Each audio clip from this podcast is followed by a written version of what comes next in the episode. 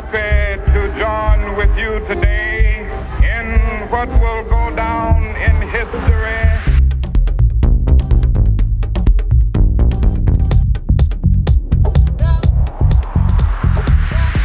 New Thinking. Hola, muy buenos días, bienvenidos, bienvenidas a este New Thinking Podcast, un programa en el que desde Apple Tree haremos un repaso por la actualidad del marketing y la comunicación de una manera diferente. Por supuesto, no estoy sola en esta aventura. Lucía López, buenos días. Muy buenos días, María. Encantada de poder arrancar con este podcast. Qué ganas teníamos ya eh, de empezar. Pues sí, la verdad es que sí. Y nada, mm, obviamente lo que vamos a hacer ahora mismo es profundizar en temas muy distintos de la mano de los últimos hitos del sector y también en las voces de sus protagonistas. Y hablaremos, obviamente, largo y tendido, que aquí lo que más nos gusta es hablar. Sí, la verdad es que otra cosa no, pero hablar nos encanta. Así que empezamos ya haciendo un repaso por las noticias más destacadas con dos campañas que nos han encantado. Pues sí, la primera, que tú la conoces muy bien además, Aquarius, la marca de bebidas que ha lanzado una campaña al más puro estilo eh, Black Mirror, en la que anima a la sociedad a poner en valor todo aquello que nos hace más humanos. Sí, un spot dirigido por el propio realizador de esta, de esta serie de tanto éxito que nos encanta a todos, Black Mirror, y que muestra una entrevista de trabajo que pone encima de la mesa ese futuro distópico dominado bueno, pues por, por robots, pero que tiene un final feliz haciendo hincapié en todo eso que, que nos hace tan humanos. Sí, la campaña se llama Retri, eh, por esa capacidad que tenemos los seres humanos de volver a intentar las cosas, aunque no nos salgan bien, a la primera, y de reponernos. Un insight que enlaza con la propia funcionalidad del producto, que nos ayuda a recuperarnos con sus propiedades. Entonces, ¿por qué cree que merece este trabajo? Bueno, sé manejar cualquier sistema operativo. Nosotros también. Ya, pero mi capacidad de trabajo siempre fue muy valorada. Ajá. Pero supongo que todavía necesitan hidratarse, descansar, o los humanos ya solucionaron ese problemita. No, la verdad es que Hablando yo en el pasillo, durmiendo, divirtiéndose y esas cosas, sin rentabilidad. Jamás le llamaremos. No hay nada que ustedes puedan aportar que nosotros no hagamos. Muy interesante esta campaña de Aquarius. Y la segunda que también nos ha encantado es lo, lo, nuevo de Spotify, Nadie como tú, que se ha hecho además muy viral en redes. Pues sí, María, se trata de una experiencia personalizada que permite a cada usuario conocer cómo es su escucha. Es muy similar al resumen del año que todo el mundo sube en Instagram el 1 o 2 de enero, pues eso.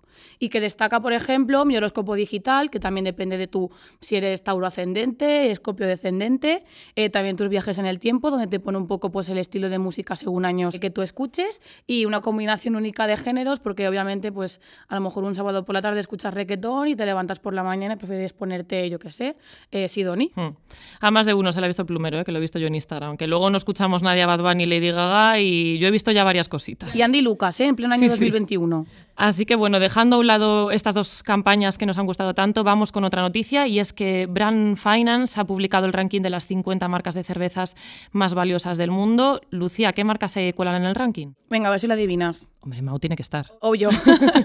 a pesar de las pérdidas en el sector a nivel global, por desgracia, eh, Mau, San Miguel y Estrella Damm pues, han escalado notablemente en este prestigioso ranking a los puestos 49, 33 y 24 respectivamente.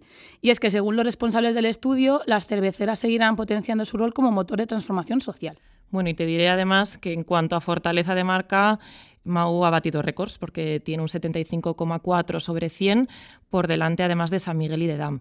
Y vamos con un estudio con el que sé que te sientes bastante identificada, Lucía, y es que el 67% de los TikTokers han comprado un producto después de ver una recomendación en esta red social. ¿Tú sí, que te gusta sí, tanto? yo me, me, incluyo en este porcentaje y mi cuenta bancaria también se puede incluir perfectamente como persona solitaria.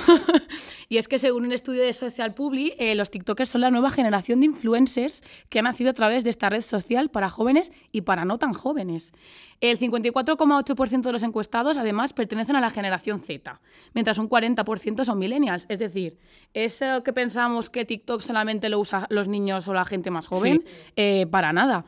Otro dato relevante es que el total de usuarios encuestados, un 66,2% perdón, por ciento, eh, son mujeres. Te cuento, para que lo tengas tú un poco claro que no estás tan metida en este Cuéntame, mundo. Lucía. Yo ya me he comprado dos rímels.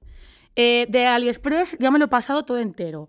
Eh, me he comprado bikinis, bueno, bueno, es que no te lo puedes ni imaginar, una ruina. Vamos a tener que hacer una sección de recomendaciones de TikTok, entonces, sí, para el sí, próximo sí, bueno, podcast. si quieres lo Nos dejamos como, como, un programa aparte otro día. Pues no estaría mal, la verdad. I am happy to join with you today in what will go down in history.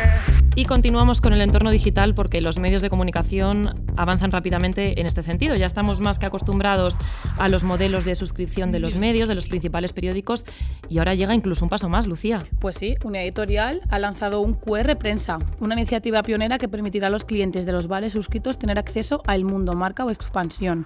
Bueno, esto a ti, María, te encanta, porque no te gusta más un bar que y leer. Hombre, Lo imagínate, qué tándem. Pues te voy a explicar cómo se hace.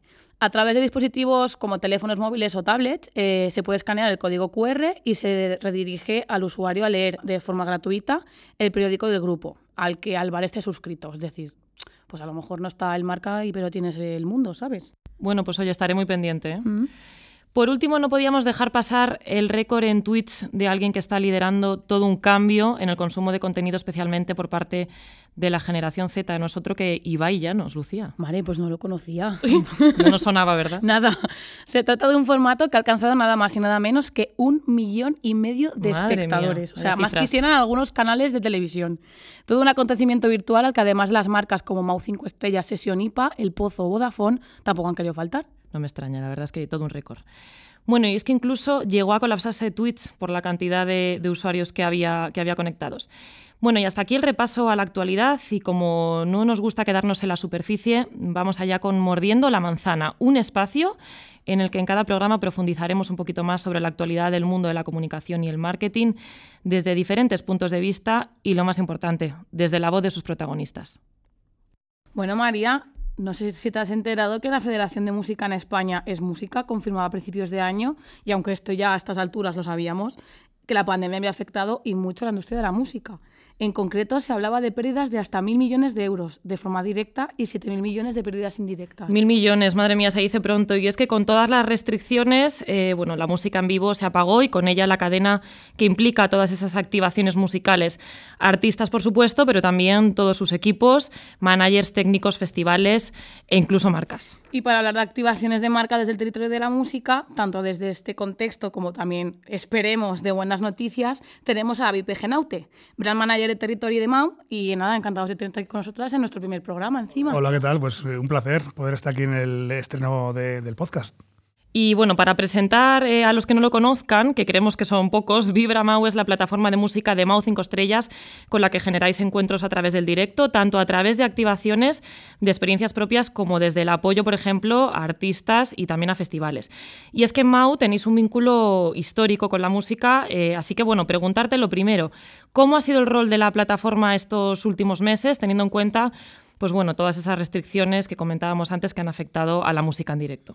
Bueno, eh, el rol de la plataforma ha sido siempre pues, bueno, el, que, el que tiene la marca, ¿no? el de ser eh, facilitador de encuentros en torno a las pasiones de las personas, en este caso en torno a eh, todas esas personas que aman la música, cuya pasión es la música y no pueden vivir sin ella. Ha sido unos meses complicados. Es verdad que al final la pandemia ha afectado muchísimo a una industria como la de la música porque eh, se han tenido que limitar muchísimo tanto pues, eh, los ciclos como los conciertos, etcétera. Y lo que hemos tenido que hacer desde la marca ha sido adaptarnos. Estabais hablando de activaciones desde las experiencias, desde los espacios y también desde el apoyo a ciclos de terceros, festivales, pero también generación de contenidos.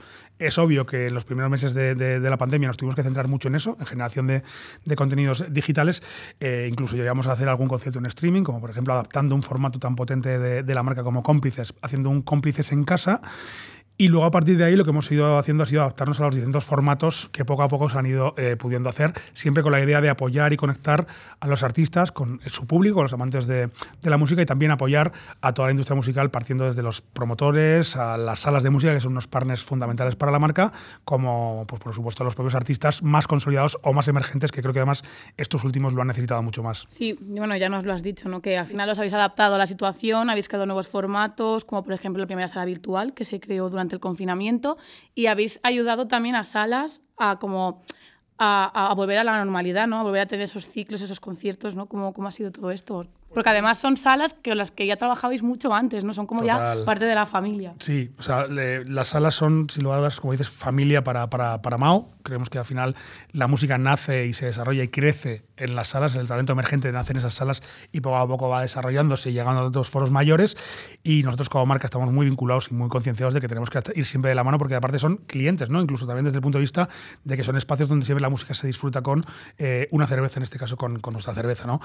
Eh, la evolución ha sido pues un poquito eh, paralela a lo que han sido la, apertura de medidas. en una primera instancia lo que surgió fueron los conciertos al aire libre, ciclos como pues, Tomavistas Extra o, Abre Madrid en IFEMA, etcétera, y otros que, se han ido desarrollando a nivel local en otras provincias y que ahí estuvimos muy, muy, muy presentes desarrollando un concepto de comunicación que también fue hashtag de nuestra plataforma Vibramao, como fue el vuelo a vibrar.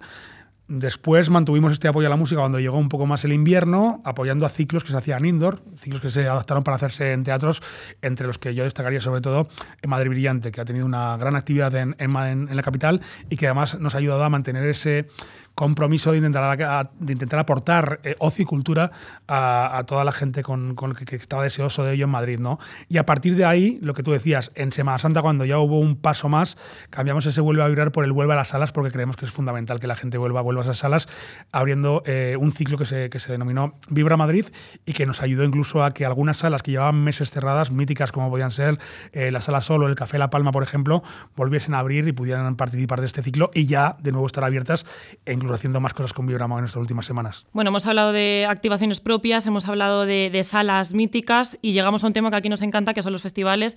Con habéis, eh, tenéis sinergias con festivales bueno, pues tan, tan grandes como Mad Cool Festival, con quien ya vais trabajando desde su nacimiento y os habéis unido incluso llevando a cabo activaciones en el propio espacio. ¿Quién nos recuerda, por ejemplo, esa pista de coches de choque que tanto, que tanto se habló de ella con, ese, con esa propuesta musical de sonido caño roto? Y también habéis creado juntos incluso el Mad Cool Talent by Vibramao para apoyar el talento emergente. Así que bueno, queremos saber qué tiene que tener, cómo tiene que ser para vosotros esa activación perfecta de marca dentro de todo el engranaje que supone pues, bueno, un festival de, gran formato como este. Bueno, yo creo que tú, María, lo sabes, que al final estás muy pendiente de, las cosas que hacemos, ¿no? ¿Qué tiene que tener una activación de marca de Vibra Mau en un entorno de música de un tercero, como puede ser un Mad Cool? Pues cuando lanzamos el encargo, el brief a la agencia que nos iba a ayudar a hacerlo, el encargo fue muy claro. Hay que intentar que la presencia de Vibra Mao en un festival haga que la experiencia del asistente al festival sea un poquito mejor. O sea, que sea más divertida, que, tenga una propuesta de que sea algo eh, interactivo, que, que, no sea un, como yo suelo decir, un stand de Fitur por el que vas pasando y hay una marca, otra marca, otra marca entre la entrada del festival y el, escenario. No, tiene que ser algo que la gente diga, me lo he pasado un poquito mejor en este Mad Cool, en este Tomavistas, en este Low Festival, porque estaba Vibramado y Vibramado ha hecho esta, activación que me ha aportado algo. Si no, no tiene sentido. Es verdad que tenemos la suerte de ser una marca eh, de cerveza, con lo cual eso te da una ventaja. ¿no? Ayuda, hay, ayuda. un, claro, hay un contacto. y los autos de choque fue maravilloso. Yo no salía de ahí. No, no, a mí lo que más me gustó fue que eh, en prensa, etcétera, se entendió bien la propuesta y, y, partía mm. precisamente de eso, ¿no? De un festival que es tan molón, pero a veces tan grande como Mad Cool que la gente dijo, esa aportación de Vibra ha humanizado mucho un festival tan grande en un punto en que la gente al final lo que demuestra es que lo que le gusta es disfrutar con los suyos y pasárselo bien. sí, porque al final el estilo de música era muy rompedor, o sea, no tiene nada que ver con el estilo de música que se suele escuchar ahí en, hmm. el Mad Cool, ¿no? Entonces... una propuesta diferente. Exacto. Sí, yo me tenía, tenía un hilo conductor, una narrativa que encajaba, porque el, miércoles arrancó el festival con, con, Rosalía, que al final esta música de tendencia parte, toda esta música, digamos, del nuevo flamenco, la nueva rumba, todo lo que hace Zetangana, Rosalía, todo tiene un histórico que viene de, por lo que decía María antes, ¿no? de, ese sonido caño roto, de la rumba catalana mm. del, cinturón de Barcelona, y que es, que es música que a lo largo de los años ha vivido un poquito escondida, pero ha subsistido gracias a que estabas principalmente en un sitio clave, que son las gasolineras, y en otro sitio clave en las ferias, que son los, las pistas de coches de choque. Entonces la idea era, vamos a hacer homenaje a todo ese mundo donde ha, subsistido esta música, que ahora está tan de tendencia, y creando una sala de, o sea, una pista de autochoques que en realidad lo que era era una pista de baile, donde al final todo el mundo lo que iba era disfrutar y estar de fiesta. Pues nada, llegamos ya al final y es obligada la pregunta que te voy a hacer ahora mismo. Tanto a título personal, tú que tienes ya el pulso del panorama musical, como desde el punto de vista de marca como Vibramau, ¿qué va a pasar este verano con la música en directo? Estamos ya viendo la luz al final del túnel porque, por ejemplo, hace poco han cancelado también dos festivales nuevos aquí en Madrid. O sea, es como que parece que sí, pero no. Buenas noticias, por favor. no, no, no, yo no tengo, no tengo certezas, eh, tengo intuiciones o, eh, no sé, o, deducciones en torno a la información que nos llega, que evidentemente estamos muy al cabo de lo, que, de lo que va pasando con la normativa y con la evolución de las normas sanitarias y de la pandemia. Creo que va a ser un verano muy asimétrico, que no tiene nada que ver lo que va a pasar en estas primeras semanas a lo que va a pasar en septiembre, que podemos llegar a ver en septiembre festivales de formato amplio. Yo me atrevería a decir que 10, 15 mil personas en un festival. No sé si habrá alguna medida como, pues igual tener que llevar mascarilla en determinados sitios, no lo sé, pero se va a relajar. Ya han dicho que incluso ya hay posibilidad de que eh, eh, eventos grandes al aire libre puedan ya juntarse en julio hasta 10.000 personas. Si es verdad que con mascarilla, sin poder comer, fumar ni beber, que para eso se habilitarán eh, zonas específicas y que incluso mil personas ya en interiores también con las mismas condiciones. Con lo cual, la evolución está siendo muy positiva no me atrevo a decirte que tal festival sí y tal no, pero estoy seguro que Vibra Mao en septiembre va a tener por lo menos uno o dos festivales con miles de personas, mm, no sé si hasta el punto de que sean normales, pero casi, y que seguramente vamos a vivir un otoño casi normal a nivel de música, me atrevería a decirlo Qué bien, ya era hora. Bueno, titulares nos has dado, David, así que bueno, a ver si nos vemos pronto brindando con Mau en algún concierto, y bueno, David, brand manager de Territory de Mau, muchas gracias por acompañarnos y por inaugurar este primer podcast. Qué honor, muchísimas gracias a vosotras. Y a los que nos estéis escuchando, os proponemos que seáis vosotros mismos los que elijáis la próxima temática de nuestro programa. Así que ya sabéis, podéis votar en nuestras redes sociales, appletree barra baja coms, tanto en Instagram como en Twitter. Y nada, desde aquí, Harris Castillo en la producción, Bruno Cebrián en la técnica, María Quintana y yo, Lucía López, en la redacción y locución. Muchas gracias, no olvidéis de ser New Thinkers y nos escuchamos muy pronto. New Thinking.